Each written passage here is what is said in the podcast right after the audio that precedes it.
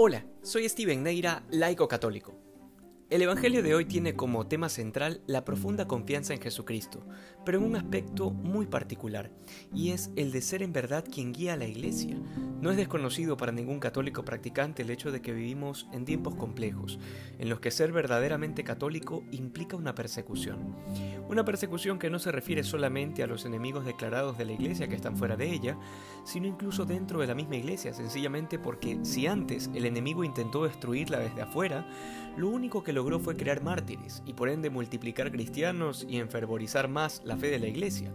De manera que hace ya varios siglos el enemigo ha buscado destruirla desde dentro, infiltrándola. Sin embargo, al contemplar este Evangelio y la firmeza con la que Cristo pide y exige que los apóstoles confíen en su palabra, podemos descansar el corazón totalmente en aquella promesa de que las puertas del infierno no prevalecerán contra la iglesia. San Lucas nos muestra a Pedro, el primer papa, confiado en sus propias fuerzas y criterio en cuestiones de pesca. Habrá pensado tal vez que Jesús podría ser efectivamente el Mesías y un profeta, pero nadie habría de saber más que él en temas de pesca, porque ese había sido su oficio prácticamente toda su vida. Sin embargo, esta pesca milagrosa nos enseña varias cosas, y entre ellas la grandiosa verdad de que el Señor tiene siempre control, de que no existe una situación que se le vaya de sus manos, y esto no se aplica solamente a la Iglesia, sino, por supuesto, a nuestra vida personal. Es verdad que fruto de nuestras malas decisiones, nuestra vida puede estar llena de complicaciones o incluso en lo que para nosotros puede parecer un callejón sin salida.